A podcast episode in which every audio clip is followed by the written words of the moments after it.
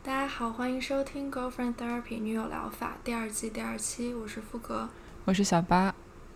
嗯，今天是二零二零年四月十九日，我们俩在的北美地区呢，现在还处于疫情的上升区，还没有达到所谓的疫情峰值。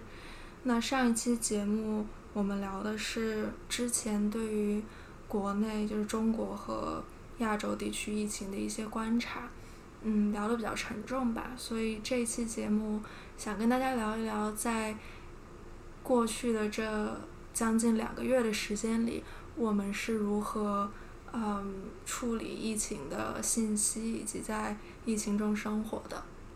所以，我们要不要先聊一下过去一周的嗯亮点，就是值得开心的事情，如果有的话。哇，这个问的好突然啊！我好像我想不起什么可以值得开心的事情。哦，真的吗？那我先说，你想一下。哦。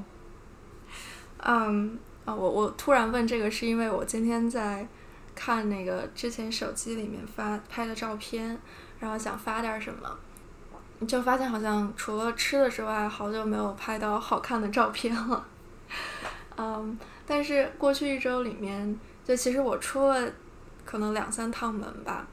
然后出门的时候就发现，我这边就是，嗯，街上种的树，还有一些花儿，就都开始长出春天的样子了。嗯，另外就是我之前在网上订的一波书，嗯，花了比平常可能长大概一倍的时间，但是最后还是寄到了，所以还蛮开心的。哦，我想起来，我这周喝到了奶茶。哦，是吗？你是专门开车去城里买的吗？没有，我是本来就要进城去公司做点事情，然后，嗯，Boba Guys 就是本地一个比较，嗯，流行的、比较比较火的一个奶茶连锁店，他们之前关门了嘛，然后现在又，呃，open for online order，嗯，所以我就去进城的时候又顺便买了奶茶回家。我前两天在看，就是武汉又复工以后，呃的一些采访，然后有一个有一个采访一个本地的人的时候，他说，当他又喝到奶茶，然后吸管插到那个杯子里的那一瞬间的声音，觉得是世界上最好听的声音，我就觉得非常的感同身受。哎，其实我们这边的奶茶店好像都没有关门，而且我不知道 Boba Guys 现在生意怎么样，但是我昨天去。买菜的时候路过奶茶店，就看到他们好像生意还不错，就是嗯各种送餐的都会在那边 pick up，然后也有一些人是嗯可能点的就手机上点过，然后直接去取的这样。然后我就想起来，当时一月份的时候，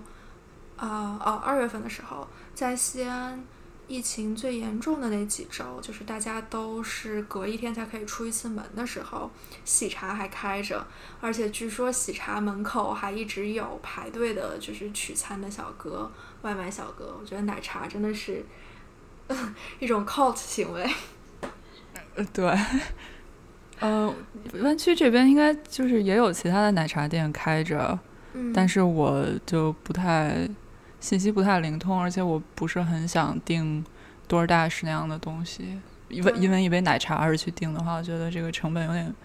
不值得。对，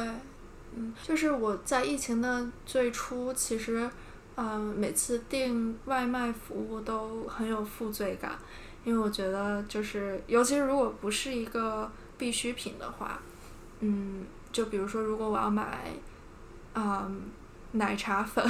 我怎么就想到这种东西，还是跟奶茶有关，或者 零食什么之类的，我就觉得好像让让别人冒着挺大的风险去买这个东西。但是我这两天又觉得，那这些人如果不去送餐的话，可能也没有别的工作可以做，嗯，然后甚至可能现在很多人是因为失去了本来的工作，所以要开始送餐什么的，所以。我就觉得还是可以支持一下本地奶茶店的生意。是啦，但嗯，我觉得甚至就在疫情没有发生的时候，平时我都会觉得像 DoorDash 或者 Uber Eats，就是做送餐的这些人挺可怜的。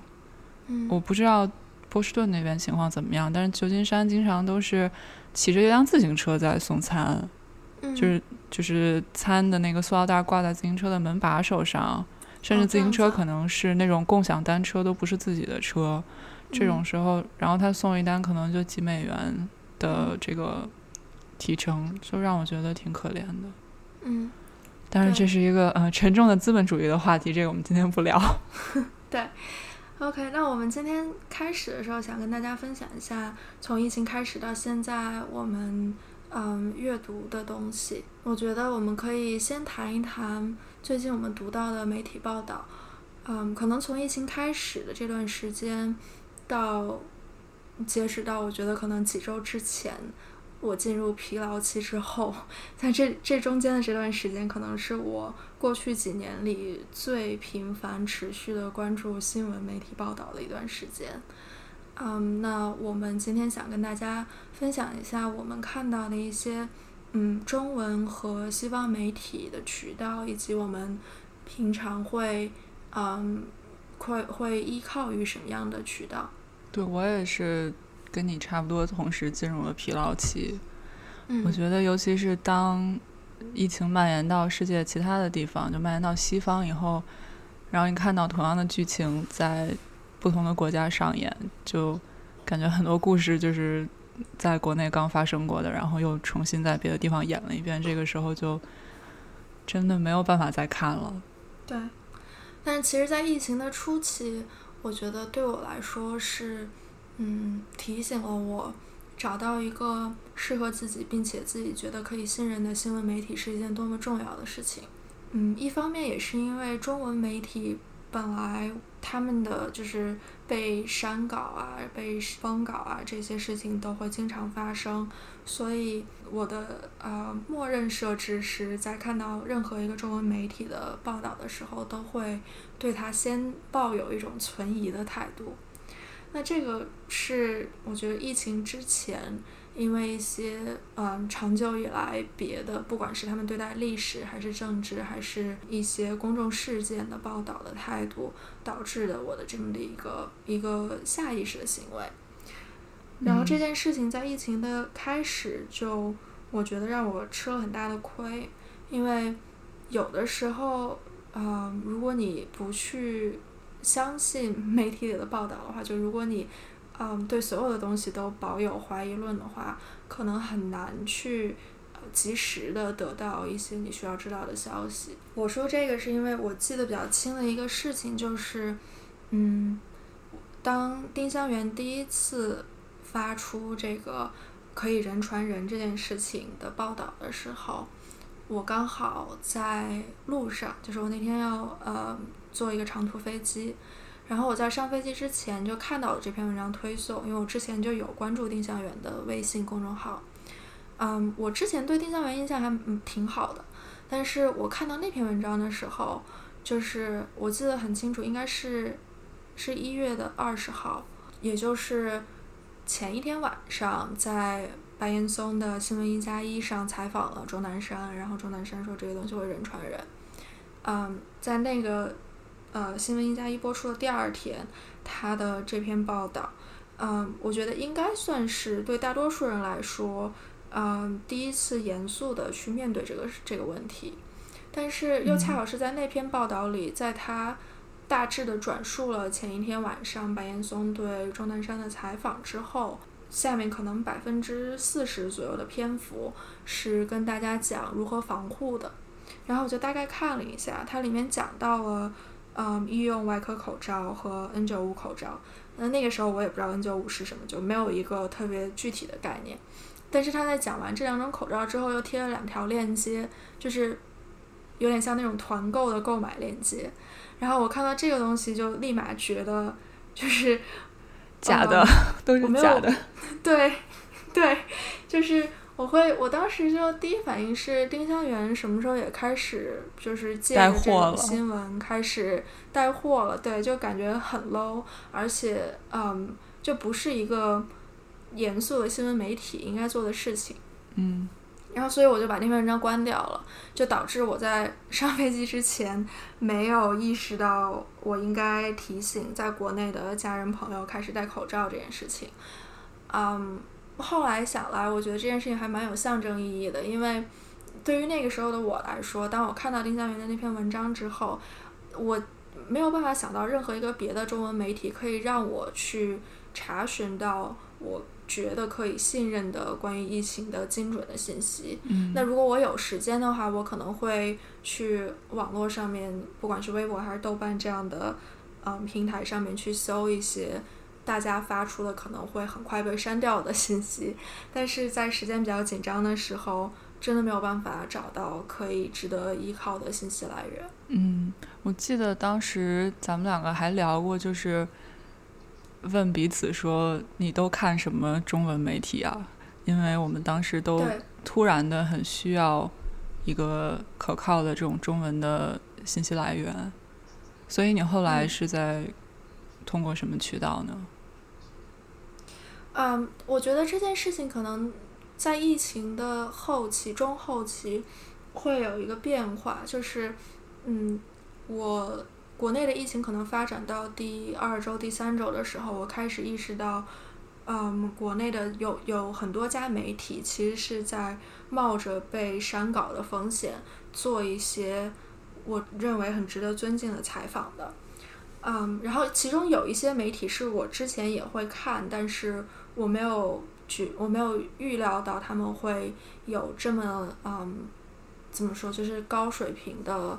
嗯，新闻采访的能力，或者说他们会冒这么大的风险去做一些会嗯引发对他们自身的一些嗯政治性反应的采访的，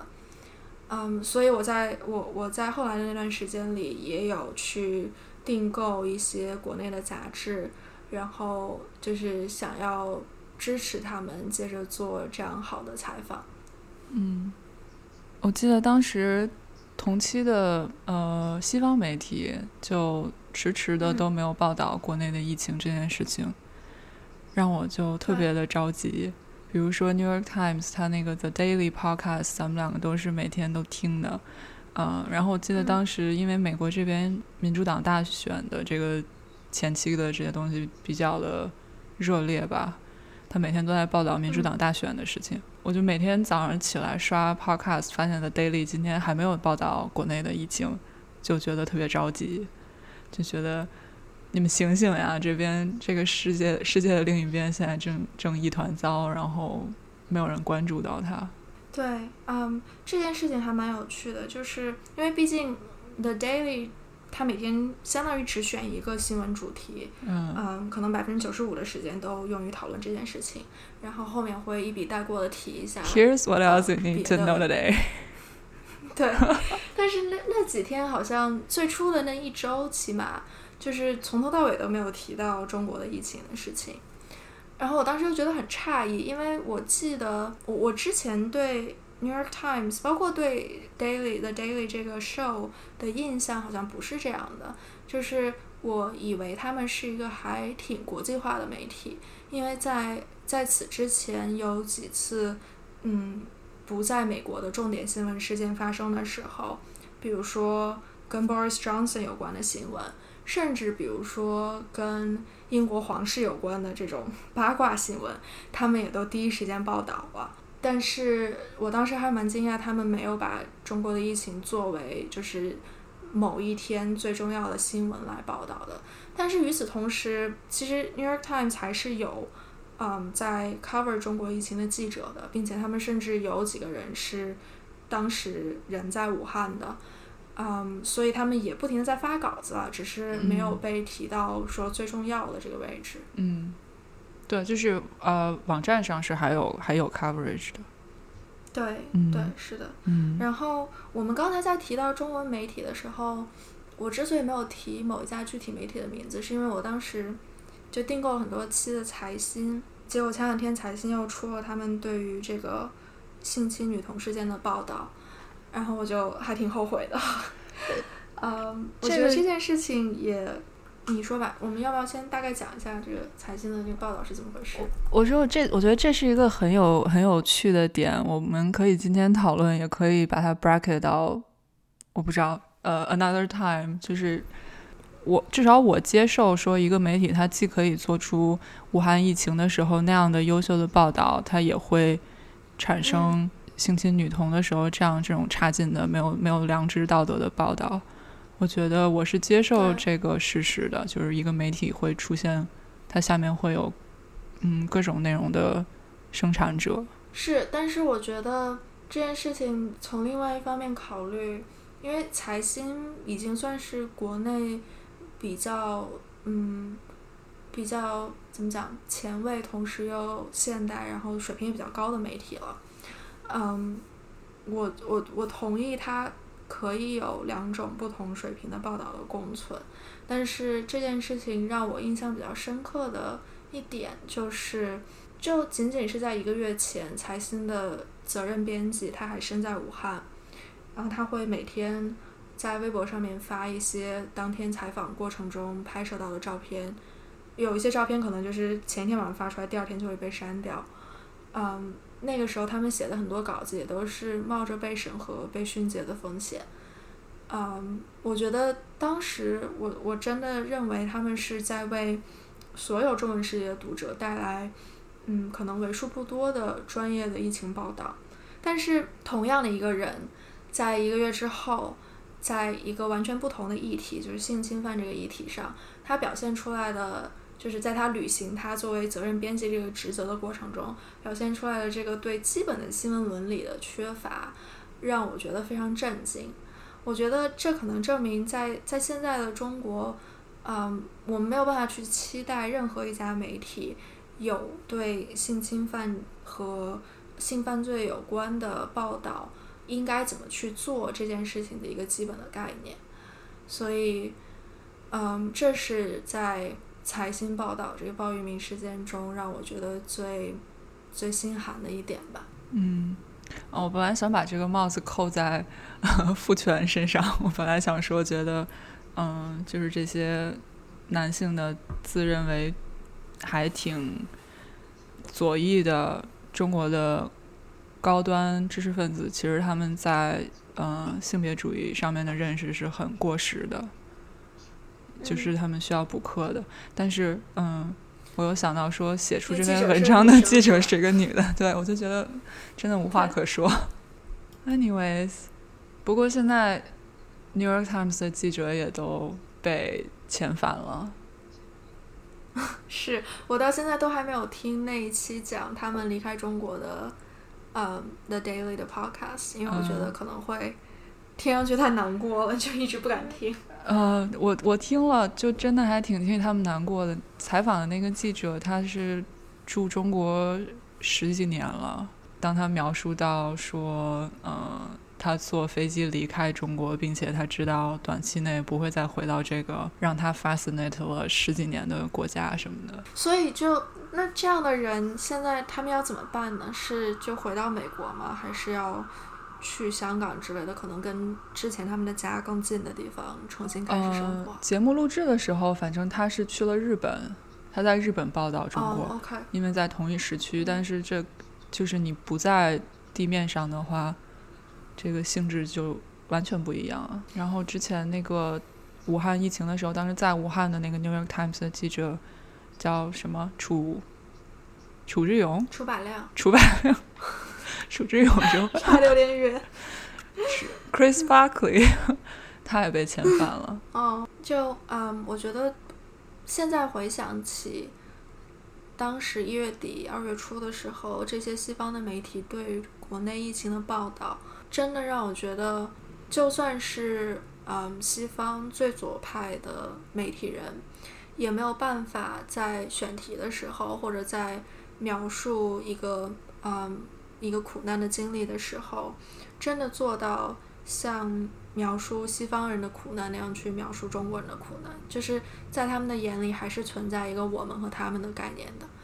这一点在我之前是没有这么可能没有这么深刻的体会吧，因为我总觉得嗯左派西方媒体在报道中国，或者是一些嗯其他的伊斯兰国家，比方说的时候，嗯还是很具有这种共情的眼光的。嗯但是在这次这种强烈的对比下，我觉得就还是能感受到，嗯，真的就是我们没有办法脱离自己的身份去考虑别人的苦难。那为这件事情，可能美国以及一些别的现在疫情比较严重的西方国家也付出了他们的代价。我前一阵看到在 Twitter 上面有一位也是 cover 中国的一个美国记者，就发发文章说，他说，嗯，一个月前的时候我们在报道中国发生的这些事情，现在我们的美国的同事在报道着同样的一幕幕在美国的重演。这里面有一个很重要的原因，就是我们在美国的读者没有办法把中国人的苦难当做自己的苦难去对待。嗯，你们没有就是 take this seriously。然后下面就有愤青回复说，嗯，也是因为你们没有把这个报道放到最重要的、最显眼的位置，让大家都看到。嗯，当然，这个记者后来就重新声明说，他们其实有几天是把这个报道放在首页的，但是好像确实在当时就是被选举啊什么之类的一些别的，嗯，自己国家的新闻事件所占据了所有的这个新闻氧气的美国，并没有人注意到中国疫情的严重性。嗯，对啊，因为对他们来说，到底是世界另一端的一个他者，并且可能他们觉得是一个不如自己的他者，那就 until it happened to you，他不会觉得这件事情与自己有关。但是话说回来，之前 New York Times 采访一位美国的，应该是专门 cover 这个流行病的一位记者，然后他就说，美国人有一个特点，就是就是就恰好是你刚刚讲的这个，就是嗯，直到他身边有一个人或者一个他所熟知的重要的人。就得的得了这个病，并且他向大众 acknowledge 了这个病的存在的可能性以及它严重性的时候，美国人可能都不会把这这件事情当一个事儿。然后他就讲到当年艾滋病在美国主要是在同性恋圈里面的传播，没有办法得到公共医疗方面的重视，就是这个是体现在很多方面的，就包括他没有办法得到足够的 research funding。然后这些人可能没有办法，嗯，去想办法把他们所需要的这些就是 healthcare 的一些需求加入到自己的这个 insurance plan 里面等等这一系列的问题，嗯，当时都没有任何人重视，直到有一位好莱坞的男星因为得了艾滋病，然后最后呃去世了，大家才开始重视这个事情。所以，嗯，我觉得可能也是美国人的性格吧。所以后来 Tom Hanks 就病了，可是我觉得对 Tom Hanks 病了也没有让他们觉得太怎么样，至少从我身边的这种观察，took them long enough。就嗯，另外一个跟媒体报道有关的事情，就是当疫情在美国传开之后，网络上面包括一些右派媒体中对于中国以及可能有的时候是亚裔歧视性的言论。嗯，我之前在网上看到有一个嗯 sociology 的教授，他说，嗯，他对这个嗯跟新冠疫情有关的针对亚洲人的歧视，我觉得有一个还比较精准的评论。他说，嗯，这次疫情告诉我们的是，之前在美国的亚洲人所享受的这个所谓的 honorary white status，就是别人可能会把你当做，或者你自己可能会把你的族裔当做是一个所谓名誉上的，嗯，跟白人类似的一种状态。那他说，嗯。新冠告诉我们，就是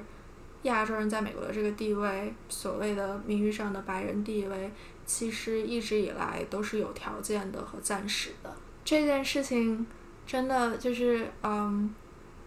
当我开始关注媒体对于亚洲人的描绘的时候，他每天就会像无数的针一样，就是在你看新闻的时候，趁你一个不小心就会崩出来扎你一下。对，呃。包括像是我们信赖的并且赞赏的《New York Times》，其实它再怎么 liberal，但是我注意到它在嗯疫情刚刚蔓延到纽约的时候，他发的很多相关的照片，要么是纽约 Chinatown，要么是呃武汉的，就是亚洲脸孔的医护人员。或者是呃纽约的中餐馆门口的什么形象，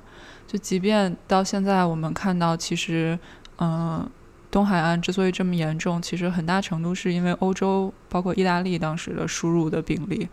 但即便是 New York Times 他们当时报道也都是在用亚洲面孔的照片，当时让我看到也觉得挺刺眼的。就我觉得作为亚洲人在美国的处境，就是。平时是 invisible 的，平时看不到你。嗯。然后，当出现这样的事情的时候，又变得极度的 visible，而且是一个不好的一种 visibility。对，嗯，也是让我真的，因为在加州这边亚裔比例这么多，其实一直都感觉还好，但是疫情真的让我第一次开始。对自己的身份有一种 self conscious 和一种危机的感觉，就比如说我身边真的就有朋友在买枪。嗯，我在东岸一直都有危机的感觉。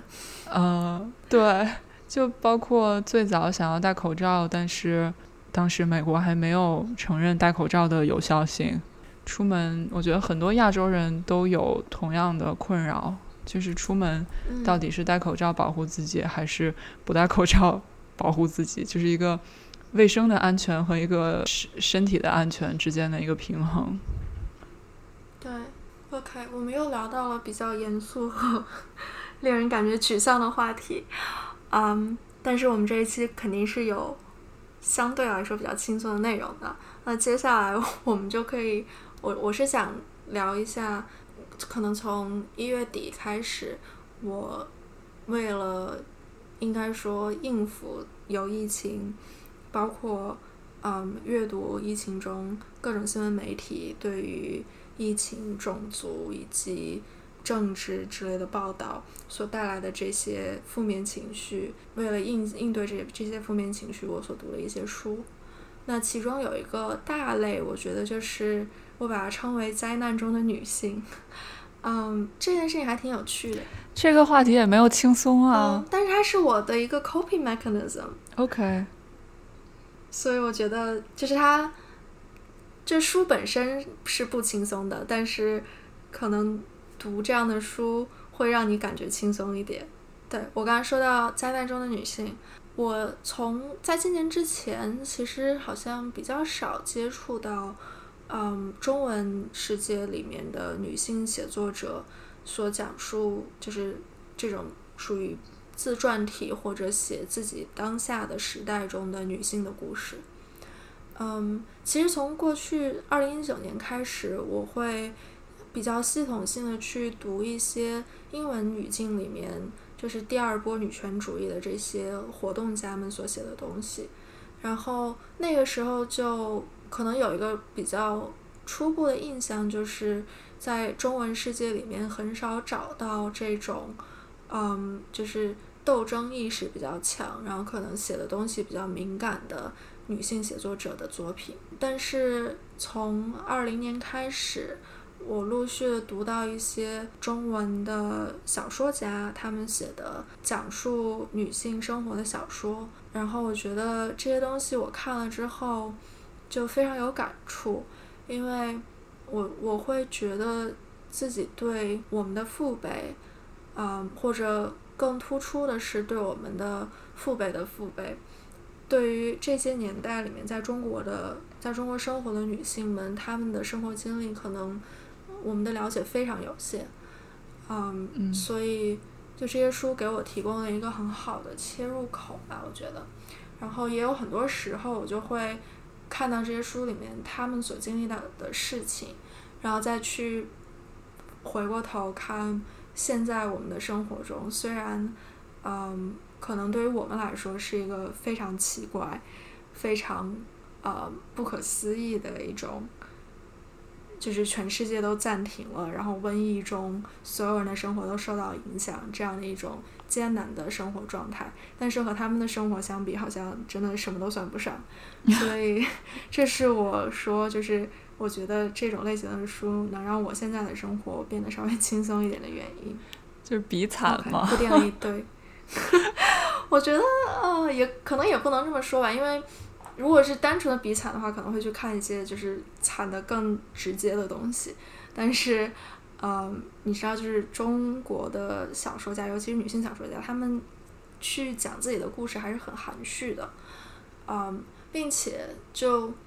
我觉得对于我来说，可能最直接的感受是他们在经历了一系列让人觉得非常匪夷所思的事情之后，对待自己经历的那个态度。所以铺垫了一堆。嗯，我想说的第一本书是《饥饿的女儿》，嗯，作者是红影。我之前我可能上小学的时候就曾经在西安的书店里面看到过这本书，然后那个时候对他印象很深刻，是因为，嗯，可能当时算是一本畅销书吧，就经常会被摆在书店里面比较显眼的地方。然后封面是一个女生的脸，就感觉看上去很像那种，就很八卦的书。就不是很像严肃文学的感觉，嗯，然后国内疫情比较严重的时候，淡豹在微博上推荐了红影的另外一本书，叫《好儿女花》，是《饥饿的女儿》的，算是一个番外篇，嗯，然后《饥饿的女儿》是她的一个半自传体的小说，讲的是她少女时期一直到嗯二十岁左右离开家。自己一个人出去闯荡这段时间发生的故事，然后故事是背景大概是在，嗯七十年代和八十年代的重庆。我之前对重庆这个城市不是特别的了解，就是我去过一次，我嗯当时去的时候还蛮喜欢的，但是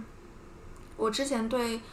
可能上个世纪这个城市里面的贫困以及嗯。国民党给他留下的那些可能在表面上看不到的痕迹，都完全没有了解。然后这本书叫《饥饿的女儿》，是因为红影是生于嗯三年饥荒，我们叫三年自然灾害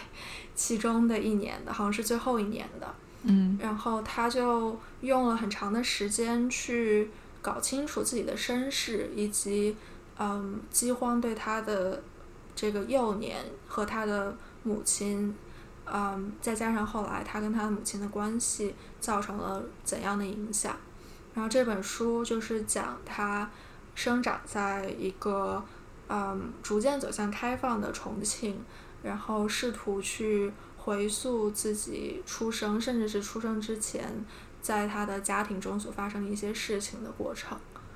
嗯。我没有预料到红影的文笔那么好，然后，嗯，而且这个小说就是，嗯，是一部很好读的小说，就是它会很一直很抓你的注意力。但是，单报他推荐的那一本，我在读完这本之后有尝试去读，就感觉红影退步还蛮多的，所以我我也不知道是因为嗯那本书的主题，还是说它。嗯，可能人到中年再去写一个跟之前他自己的第一本畅销书所类似的这种自传体的小说的时候的那种心态，导致整个的这个给人的描述感觉都完全不一样。所以，嗯，如果是我的话，可能会推荐《饥饿的女儿》给大家，但是不推荐他后来的那一本。对那本书，我就其实没有看完，因为可能读到大概嗯不到百分之五十的时候，就觉得这个实在是没有办法读下去了。但是红印除了《饥饿的女儿》之外，还有一本书，一本争议很大，可能比那个《好儿女花》还更受争议的书。嗯，原名就叫 K，然后后来改名叫 K 英国情人。嗯，是一个就是是一个虚构的小说。嗯，但是它是。相当于是构建在一个嗯真实发生过的历史人物的身上的。后来，因为他写的那个历史人物家里面的后人觉得这本书是有就是比较的嗯，不尊重他母亲生前真正做过的事情，然后有违事实的，所以就打了很多年官司，然后他又前后改了书里面的一些人名和地名，最后定稿。现在我看到的版本叫《英国情人》，嗯，那本书还蛮好读的。我在看完《饥饿的女儿》之后，有去读那本。我因为你推荐，然后在图书馆订了《饥饿的女儿》，但是短期内可能都拿不到了。是中文版吗？对。哦，OK。所以你三藩的图书馆现在还可以去取书吗？不可以了。我在三藩图书馆关门的前一天拿回来的书，他给我的就时间是三个月，就我可以 我可以拿着它三个月。OK。嗯。我最近有在图书馆借很多电子书，就直接下到 Kindle 上面看，这样。嗯。Yeah，OK。然后讲到灾难中的女性，我要推荐的第二本就是最后一本书，嗯，是张爱玲的《半生缘》。我可能之前小的时候有大概的读过这本书。我那个时候对书里讲到的这个女主人公所经历的事情，我觉得可能最最具体，我想说的是，对于她被强暴这件事情，没有一个直观上的理解。嗯，就是我可能知道强暴这件事情是什么，但是，嗯，就你作为一个还没有完全经历青春期的女生，很难去想象那是一种什么样的体会。嗯，然后我再去读它的时候，就读到被强暴这件事情，包括他被强暴之前，呃，一个人相当于要养他们全家的人，然后在上海打工等等之类的这些经历，就会。对那个时代的中国女性又有一种新的肃然起敬，所以我觉得现在这个契机是一个读灾难中的女性这个主题的小说的好时机，所以也推荐给大家。所以你在，我就是好奇，所以你在这段时间里是能够静下心来专注的去读书的，是吗？也不是每天都能吧，就有的时候，比如今天，好像就不太能。但是，嗯，就在这种时候，我可能会去读小说吧，因为，嗯嗯，半生缘可能还不算是特别能抓住你的注意力的，但是像《饥饿的女儿》，然后包括一些嗯非虚构性的纪实类的写作，比如说我前阵在读 Peter Hessler 的那个嗯甲骨文。嗯，就这种他写的没有那么的艰深，然后同时因为它是叙述性的，所以就像读一个故事一样，会嗯引导着你的注意力跟着他走的这种，对我觉得会好一些。嗯，呃，然后我们要接着聊灾难本身的这些书吗？嗯，我在灾难本身这个类别里面有读到的是，当然大家都在读《鼠疫》。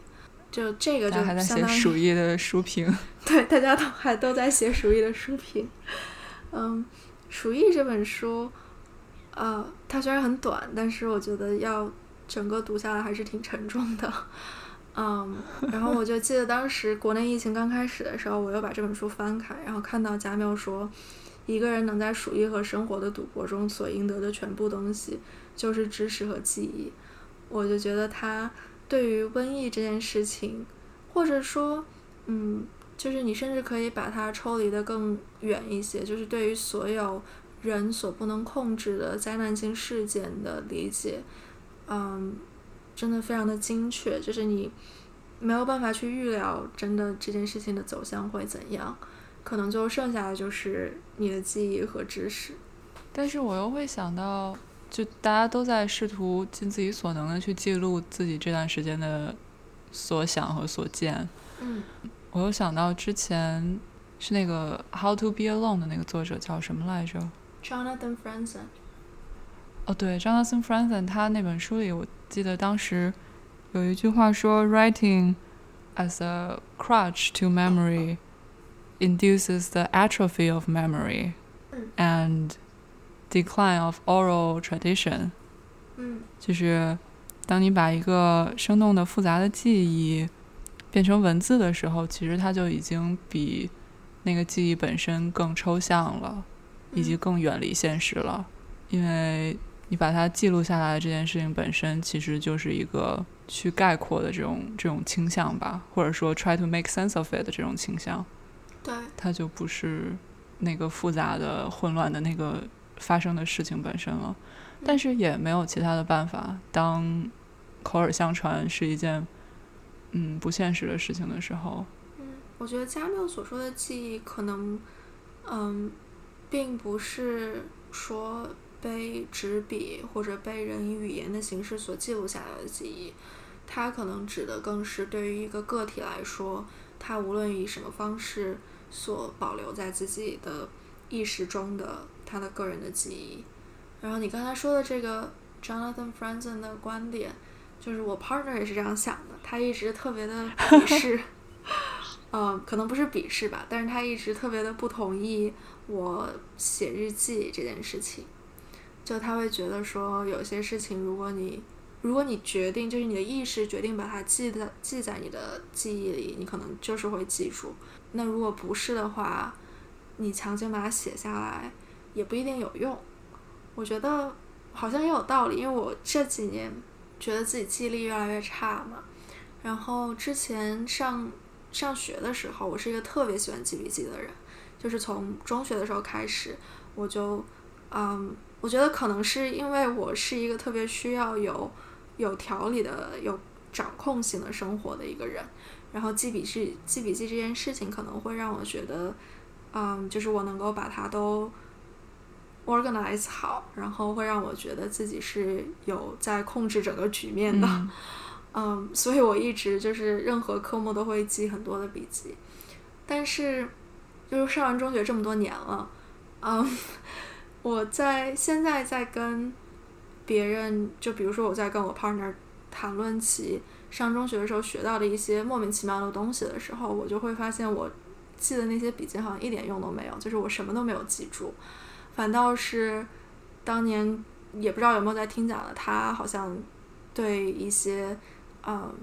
我们现在就是跟我们的生活还有关的一些比较呃小的知识点会记得比较清楚。我觉得这是个体和个体的不同，不能否定，就是纸笔记录的有效或者无效性。嗯，所以我们要说跟疾病有关吗？这是最后一个严肃的话题了。呃，疾对，那其实我看的书里面有一些是碰巧，不是专门因为疫情而去看的，而是在疫情之前，可能十二月份的时候，因为一本书而延伸的看了，集中的看了几本关于疾病以及疾病对于一个人的肉体的这些感受上面的书。嗯，那引发这一切的是一本叫。The Undying 的书作者是啊 Annie Boyer，那她是一位美国的中年女作家和女诗人吧。那她在四十一岁生日之后的一星期被检测出来恶性的乳腺癌。那这本书是她在经历整个乳腺癌治疗、化疗的过程，以及她嗯在之后恢复的这段过程中写的回忆录，主要是以。很多诗歌和散文的这种比较片段化的形式呈现的，我最早可能是在 Literary Hub 这个网站上听说的这本书。然后你也知道我对就饱受病痛困扰的女性这个主题有一种谜一样的执念。其实这本书的全名叫《The Undying Mahal》，啊，Pain, Vulnerability, Mortality, Medicine。Art, time, dreams, data, exhaustion, cancer and care，就是是一个很长的副标题。那他的回忆录里也涉及到了，就确实是副标题里的每一个层面。比如说，嗯，关于整个制药和医疗产业对于啊利润的追逐，以及他们对于患者体验的这种漠视，比如。当一个患者被录入到医院的电子系统以后，就变成了一串串的数据，而不再是一个鲜活的人。这种很 dehumanizing 的经历。嗯，那他还提到，比如说 Susan G. Komen 这个乳腺癌慈善组织，就是象征是一个粉丝爱的那个那个组织。那它就像很多其他的慈善机构一样，其实大部分钱都用来做 marketing。实际上对科研的贡献很小。他也会反思说，呃，整个化疗他花了他这么多钱，那现在终于在癌症的另一边了，过上恢复了就是相对正常的生活。那他会想说，余下的生命，他是得做出多了不起的事情，有多么伟大的成就，才能配得上他治疗癌症花的这些钱呢？这种。很奇妙的想法。这个作者在他提到说，与癌症共处的这几年里，也一直在阅读其他关于病痛的书，所以就这样牵引我去读了 Virginia Woolf 的《On Being Ill》。嗯，它是一本小册子，其实大概就是一两篇长篇文章合成的。嗯，另一本是多恩的《Devotions Upon Emergent Occasions》，翻译成中文大概是。紧急情况下的虔诚，或者甚至有一点临时抱佛脚的那种意思。那我看完这本书以后去查的时候才知道，原来这个多恩就是说，没有人是一个孤岛的那个多恩。那他是十六、十七世纪的英国人，一生比较坎坷，然后后来就呃抛弃了世俗的生活，去啊皈依了天主教。嗯，那他晚年当上了英国王室的传教士，就是给，我觉得就是给国王讲经的那种牧师。嗯，那这本书是多恩晚年重病的时候，当时以为自己时日不多了，在病床上写的。每一章先是描述自己当时身体的痛苦，然后再跟着后面跟一段他向上帝的。呃，忏悔啊，或者是祷告，呃，结果写完他没死，然后又过了几年，又患了一场大病，然后这次又写了一篇，好像叫《Death's Duel》，然后写完这本就真的去世了。所以这这几本书给我整体的感受是，他们让我对疾病对肉体的摧残，以及肉体。的无助和就是比较现实的生理上的一些现象，有了更加立体的感受。因为，那作为一个至今幸运的还没有经历过太大病痛的人，其实我对，就是当一个人被疾病限制的每天只能躺在床上的时候，这样一个状态，其实我对他没有太多啊真正深刻的认识。然后。这几本书的作者也都提到，当一个人被诊断出疾病的那一瞬间，他其实，嗯，就立刻变成了一个和健康的人对立的他者，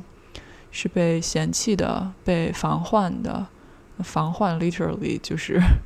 在预防或者说是在远离这些患者，然后他们最终是被抛弃的。嗯，因为健康的社会，就是但凡还健康的人是不想和。呃，生病的人混作一谈的，即便每个人最终都会变成被疾病困扰的人，但当人们健康的时候，他们的本能反应都是去远离和回避呃正在生病的人。对，就是我之前有一段时间也一直在读跟死亡和疾病有关的书，然后那个时候读了很多，就是类似《The Undying》这样，就是。要么是将死之人，要么是有过重症经历的人写的这种回忆录性质的书，啊，然后同时我还读到了桑塔格的这个疾病的隐喻。我对疾病的隐喻其实印象还挺深刻的。我那个时候读到他，就觉得他讲的跟他当时是针对肺结核这个病，但是，嗯，还有就是也讲到关于癌症的一些。就是社会性的观察和总结非常的精准，然后跟我那个时候对于人类对癌症的手足无措和各种这种嗯有歧视性的或者是甚至有的时候是神秘主义的这样的观点，嗯，都有就是写的非常就是可能很多年之后也都很契合的地方，然后。嗯，刚才讲到我读过的其他的讲这个将死之人或者死亡有关的书籍，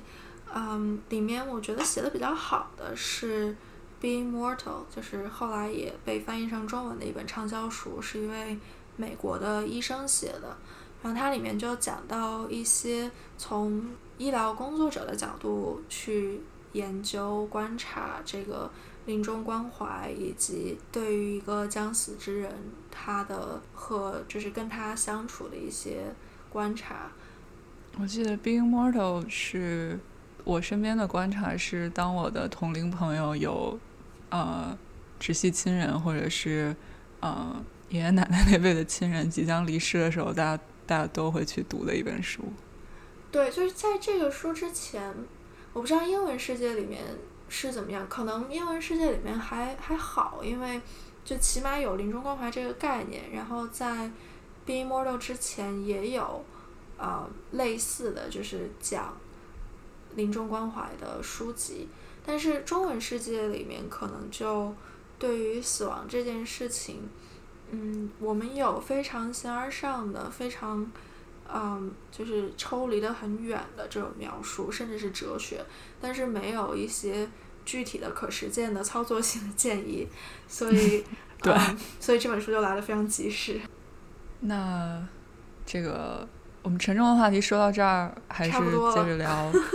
差不多。对，接下来我们要聊一些更轻松的东西，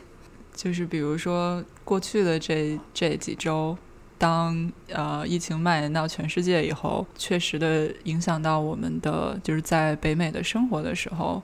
我们有大把的时间的时候，会用来做什么？还有就是我们现在还让我们觉得值得期待的事情。Not much, but yeah，就是还是有的。还有一些，对白月光。哦，就是我们可以先聊一下昨天刚发生的这个 One World Together at Home 的这个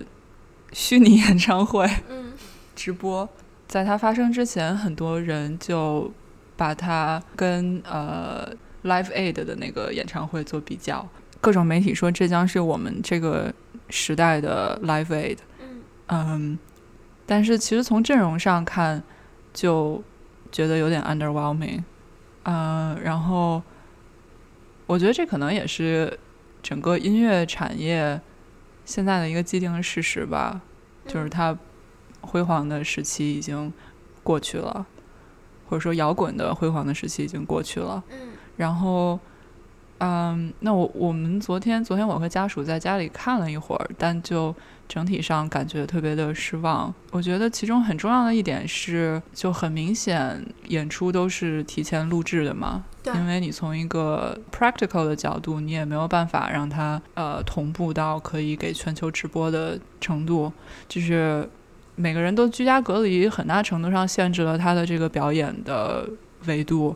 嗯。那我觉得音乐你没有办法同时表演的话，就整个失去了意义和灵魂。就当几十个交响乐队的乐手，每个人在听着已经录制好的东西，录自己的一部分，然后把这些 footage 拼到一起的时候，这个感觉就差很多。或者说，一个乐队的每一个乐手自己在家录自己的那个轨，最后再拼起来，就是完全没有音乐现场就是最重要的那种感染力。嗯。这是让我从音乐的角度觉得挺失望的一个点，然后另外一个点就是这个整个 event 它本身就是有在中国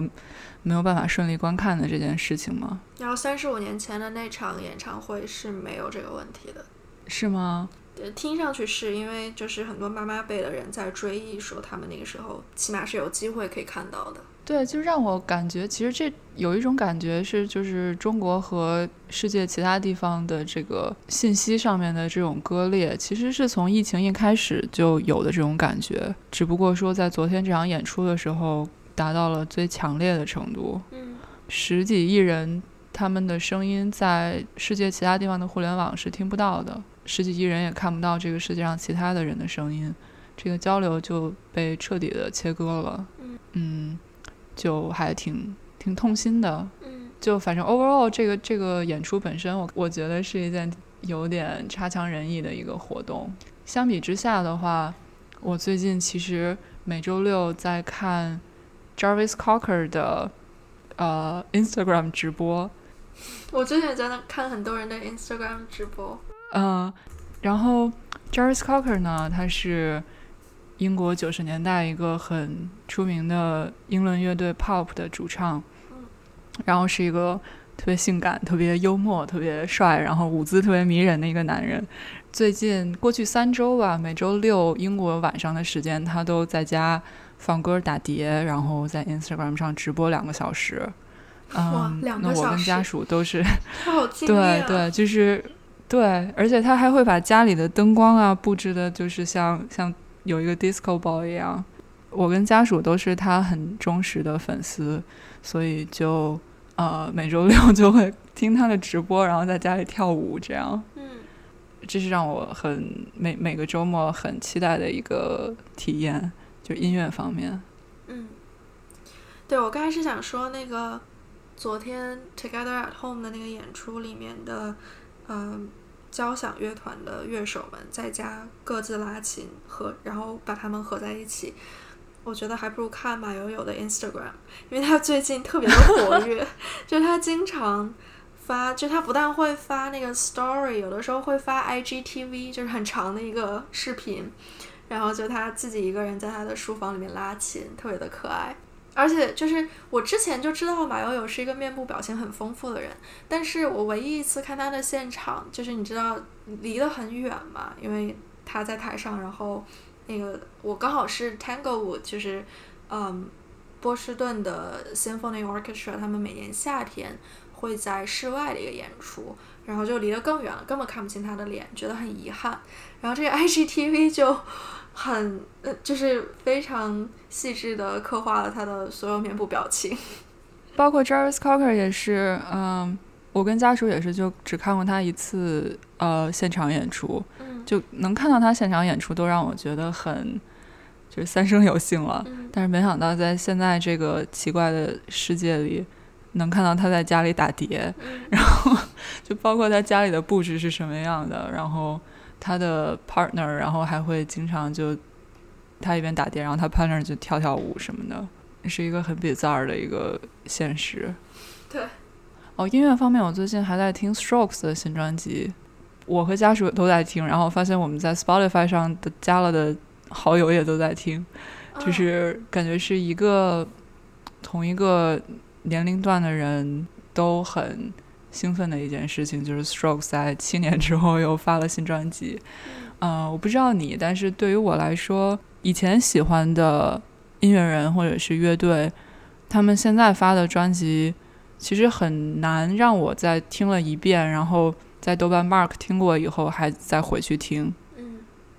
很多之前曾经喜欢的音乐人，他们现在的音乐都不如以前。对，我觉得能保持这样。对，就是就算乐队所有成员都还活着，呃，就这件事情已经是一个就是小概率事件了。但是就算所有的成员都还在一起，嗯，能保持自己在艺术上面这个生命力的其实是极少数。但另外一方面，我觉得可能就是人的审美也会不一样。小时候听的东西，现在，嗯。你很难再把它放到一个完全客观的环境下去审判它，但是如果他们再出一张新的专辑的话，就会以一种不一样的眼光去看它吧。对，就是作为听众的我们的审美会变，然后呃，音乐人的审美也会变嘛。嗯，很多乐队他们做着做着就就变成 Radiohead 了，然后但是但是呃，就 Show 这张专辑让我觉得特别难得。我最近一直在就是循环播放，因为，嗯，Strokes 他们也都四十多岁了吧，但是这张专辑还是给人很年轻、很自信的那种感觉，啊，所以我还挺推荐的。嗯，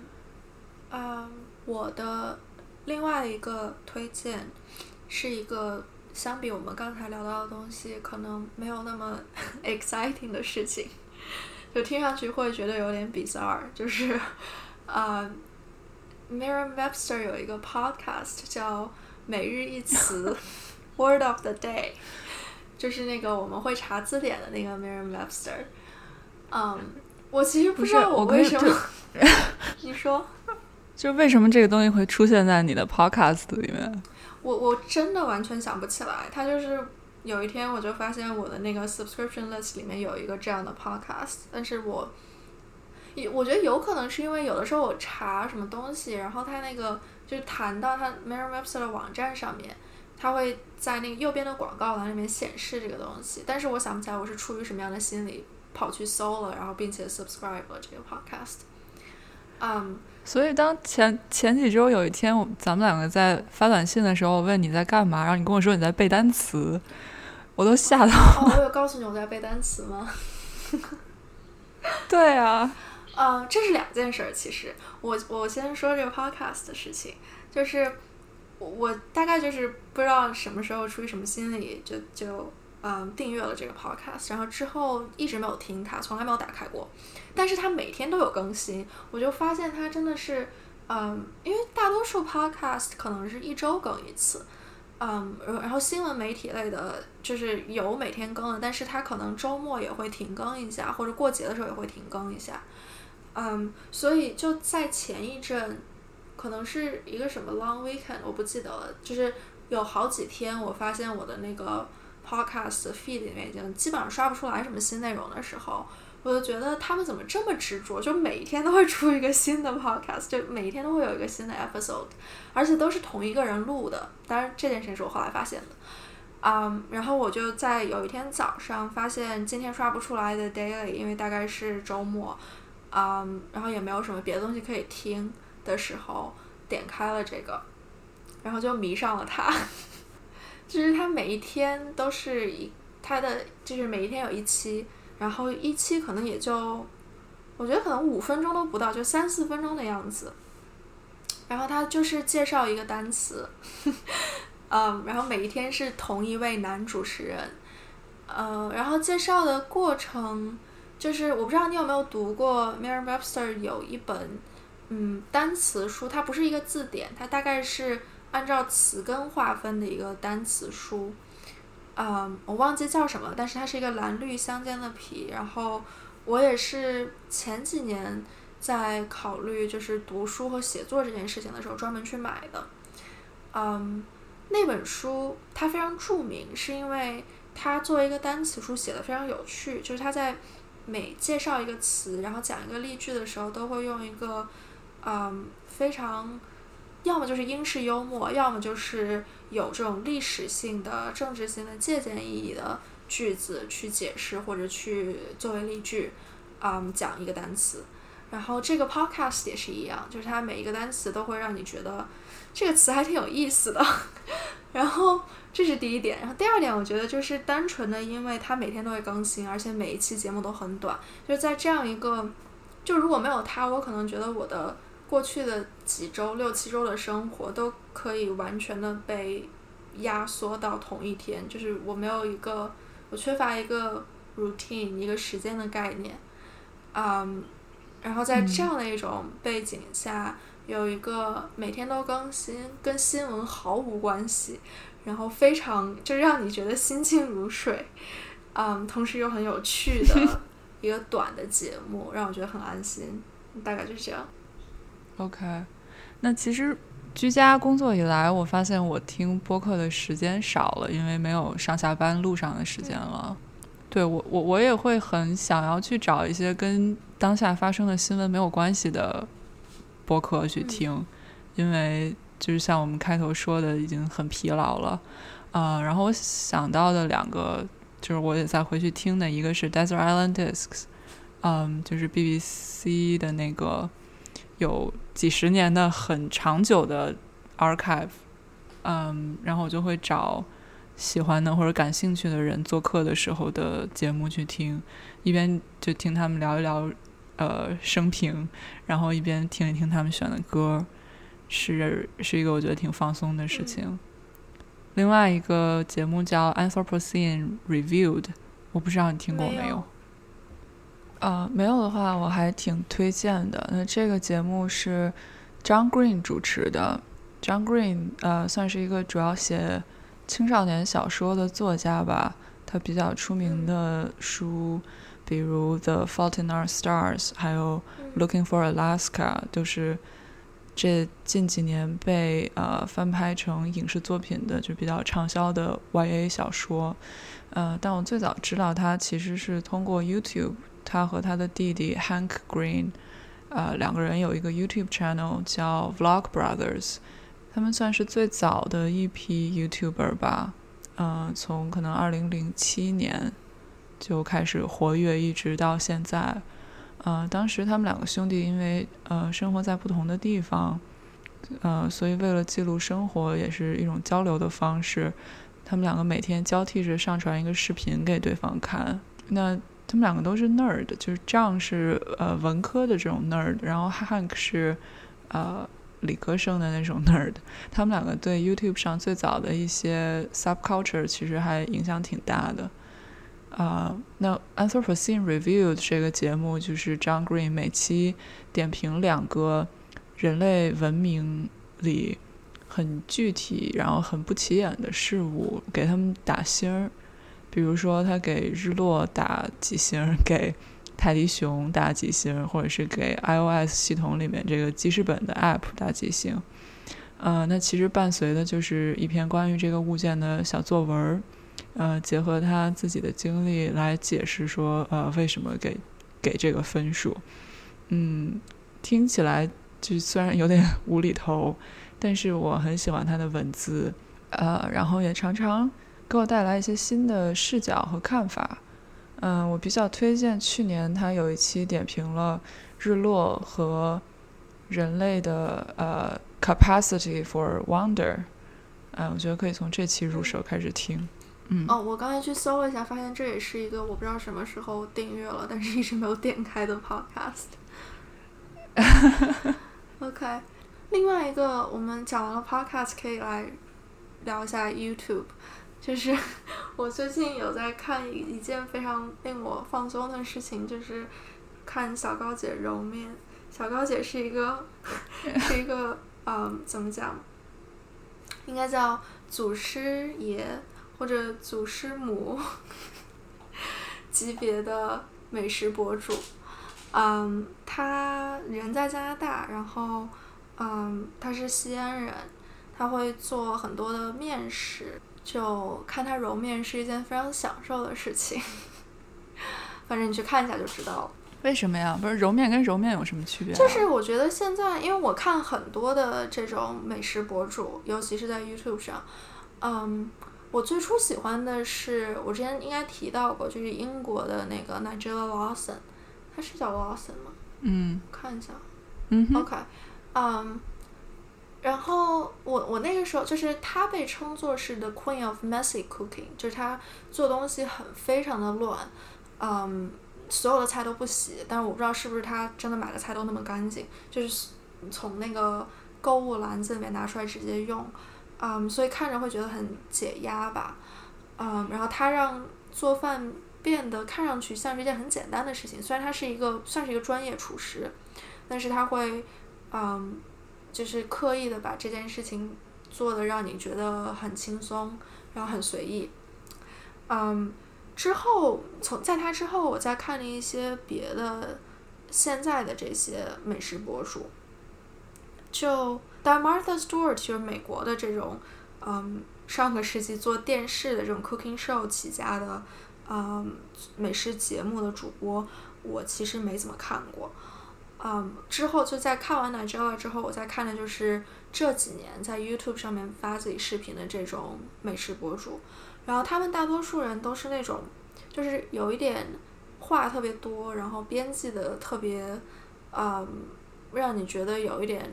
extra 的那种，就是他会把这件事情搞得好像很复杂，或者就是很有仪式感，然后在说在做的时候以及吃的试吃的时候都会不停的讲的这种。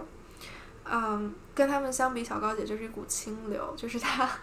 她的话不是很多，然后她虽然不是专业厨师，但是做饭非常的专业，而且她会跟你讲，就是这个东西，嗯，为什么要这样做，就是她不是说简单的这么做好吃，而是，嗯，比如说发面的过程中，这个面 就是你让它休息的时候，它在发生什么样的化学反应之类的，嗯，总之就是一个很可爱的人。好吧。然后小八的 comment 是好吧。那你也知道，我们上期也聊过，就是改进厨艺是一件让我觉得就 I feel very complicated about it。哦，但是最近跟这个相关的，就是但是跟小高姐完全不一样的是，嗯，我最近在 Instagram follow Roxanne Gay，然后她有在 Instagram Story 里面每天直播自己做饭。然后他不是一个那种专业的美食博主那样，就是拍自己做什么，他就是随便拍几张照片，但是把整个做饭的过程给你拍下来。然后呃，可能有的时候会放一个他用的 recipe 的链接。他做饭就让你感觉就是没有任何压力，就非常的 messy。然后做做好之后。那个成品看上去也不是特别好吃，然后也不是很好看，但是就 我不知道为什么每天还是会点开他的 story 看一下他今天吃了什么，就感觉还挺有幸福感的。对，就呃，自从北美这边开始杀掉以后，呃，感觉社交媒体、社交平台上的所有人都在晒自己每天做什么，对，然后还会有福格这样的人给我发菜谱，说告诉你，告诉我说这个好做。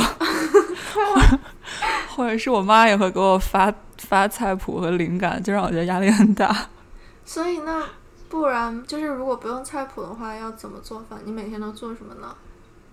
就做我已经会的东西，就我不想再去学新的东西。OK。呃，我想说的是，就一个例外是呃，豆瓣一个友邻，他叫蓝，就 L A N，嗯，然后中文是波兰的兰兰他在。YouTube 还有在 B 站在发每周的这个呃每周的这个 Weekly Vlog，他起了一个谐音梗的名字叫“撒宅一生”，就是呃疫是呃疫情的疫，然后他是他跟他的呃先生和小孩生活在华盛顿州，他应该定位算是一个美食博主吧，但是他就是生活呀各个方面都会分享，他的这个 Vlog 就。让我觉得毫无压力，甚至给了我很大的鼓励和信信心和灵感。就是他是一个干活特别利落，然后每天事情特别多，然后但是又做饭做的特别好，计划的也都特别的周全的一个人。就按理说这样的一个人的 vlog 会让我觉得压力很大，但是他就完全不会。对，可能嗯，可能因为是有林，然后有更立体的一个了解吧，然后他的。视频里面会有他的德国先生的小剧场，教人怎么做德国酸菜，然后或者是嗯他们的孩子的一些镜头，嗯，就就让人觉得很温暖。然后，并且我有的时候做饭或者备菜的时候会看，嗯嗯，就感觉到有自己认识的人在这样井井有条的一条不紊的生活，嗯，就。自己的信心也多一点。嗯，OK，那我们嗯还有几个电视电影方面让我们觉得还值得期待的东西，可以大概聊一下。呃，上周末《Killing Eve》的第三季回归了，然后我有看第三季的第一集，就觉得还好，嗯，并不是很 impressed，呃，觉得就是一个。呃，持续关注的剧集吧，不知道之后会不会变得更精彩。我没有看，一部分原因是我就是他开始开播的那前两天，我不知道是不是因为我在 Instagram 上 follow 了 Sandra O，但是就是他我我的 Instagram 的那个 Discover 页面一打开，里面就全是他的广告，就是他有一个专门做社交媒体的那个账号。然后同时还有就是几个演员也都在发这个跟他们第三集 release 相关的东西。总之就是看着我有点头疼。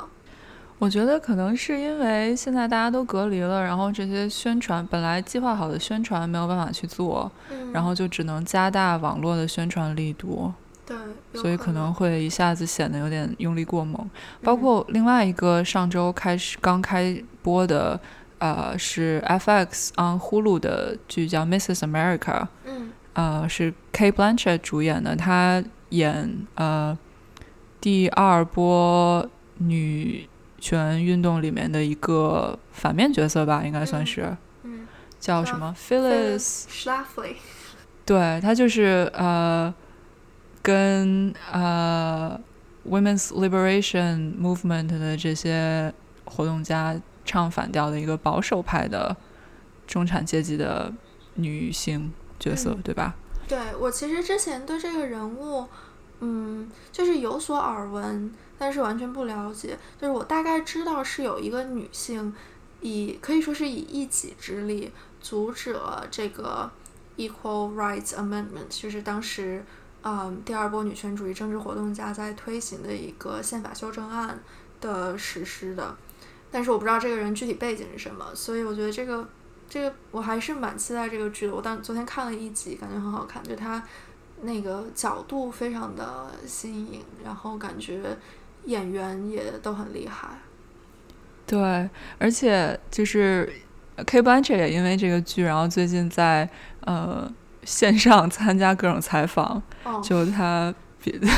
他比如说他在家接受了呃 Stephen Colbert 的那个 The Late Late Show 的采访，嗯就他在自己的书房里。然后另外一个订阅的呃播客节目，就是本来是就是采访演员明星的一个节目，然后也是远程连线了 K Blanchett，嗯，然后 然后 K Blanchett 说他们家没有其他的话筒了，他在用他儿子打游戏的耳机跟话筒，然后在录 录播客节目。嗯嗯，然后那个节目当时是就是邀请嘉宾讲自己在呃这段时期的 comfort movie，嗯。嗯，然后结果 K Blanchett 选的是毕赣去年的那个《地球上最后的夜晚》，他说这哦是他的 comfort movie，对，让我还挺惊讶的，哦哇嗯，就是，She's deep。Good Lady Kate，yeah，呃，另外这个片子就是《Mrs. American》这个片子里面还有一个，嗯，另外的女，她当然她整个 cast 都很厉害，但是还有一位是 Sarah Paulson，就是我去年看了那个，嗯，讲 O.J. Simpson 案的《American Crime Story》之后，非常的喜欢 Sarah Paulson，然后我觉得她是一个很典型的，就是几乎没有任何个人特征的演员，就是她所有的角色就是嗯。感觉都能够非常好的带入，就是你没有办法去呃想象他是一个，就是他就是一个这样的 personality 这种类型的演员。然后他在这个嗯剧里面演一个，嗯，Kate Blanchett 的一个小跟班儿，然后后哦，面是吗？对，就是呃，反正开始的时候是他的小跟班，然后看那个预告，应该后面会有类似反转的剧情，但是感觉还蛮啊期待的。还有什么就还有什么电影电视剧是在你的呃清单上的吗？嗯，我之前有在应该是一月份的时候看到《Promising Young Woman》的 trailer，然后非常的激动。嗯，是一个电影，然后它最初计划是四月份 release，但是我最近没有去查，不知道它现在是什么计划。嗯，中文叫做《前程远大的女性》是吗？前前程似锦前程的似锦的年轻女子。对我就是前一阵会时不时的想到这部电影，应该是在二月份的时候，那时候我还天真的以为四月就可以去看这个电影了。啊、嗯，总之就觉得满心期待，现在也不知道会怎样。这个电影当时呃一月份应该是在圣丹斯首映了，然后嗯。当时看到的一些评论是就是呃大家说 it's interesting，就是背景的话，这部电影是讲一个呃主角是一个感觉是有过被侵犯的背景，然后在复仇的一个女性的这样一个角色。对，然后看上去，但是我们都没有看过，也不知道，但是好像也不是她自己被侵犯吧，就大概就是，总之她想复仇所有这种有侵犯性行为、有掠夺性的男人。对，就是一个 revenge movie。对，嗯，所以我我也是很期待，就是感觉去电影院看这个片儿应该还挺爽的，嗯就希望希望他还是会就是在院线成功的上映吧。嗯，然后另外就是，嗯，Alice Wu 伍思薇的新片，时隔十五年重新拍了一个电影。嗯，Alice Wu 是一个华裔女导演。嗯，她之前只拍过一部片子，叫《面子》（Saving Face）。嗯，是二零零四年拍的。然后在拍完这个片子之后，据说他就去当码农赚钱了，但是我不知道具体是什么情况。我昨天好像是斯坦福的。对他本科就是本来就是做码农的。嗯，就是我今天去看了他的 Wikipedia page，就里面讲说他本科毕业之后就在 Microsoft 写代码，然后后来因为自己住在 Seattle，就去 University of Washington 读了一个。嗯，就是跟写剧本有关的一个 program，嗯，然后在他导师的鼓励下开始进行创作，然后给自己的一个五年的 timeline，说就是想试一试看自己的第一个电影有没有可能成功，然后在五年的最后一年，这个 Saving Face 就开拍了，终于卖出去了，嗯，然后我觉得面子应该是一个挺成功的小众电影，嗯，当时他也得了一些奖，但是大多数都是那种就是。因为它首先是一个讲亚裔美国人的电影，嗯，然后在此基础上，它还是一个讲呃就是女同性恋的电影，所以在零四年的时候就嗯称得上是相当的小众吧，我觉得，但是在他所在的这个 community 里面是一个成功的片子。但不管怎么说，他拍完这个片子之后，就可能也有过别的呃剧本上面的尝试，但是一直都没有成功。嗯，然后过了十五年之后又重新 复出，嗯，拍了一个新片叫《The Half of It》，嗯，应该是五月一号会在 Netflix 上面上映，嗯，然后我还蛮期待的。嗯，然后看预告片又是一个讲亚裔女生 探索自己性取向的这样一个故事。对。对，然后中文名叫《真心半解》，翻译的还挺好的，不知道是谁翻的。嗯，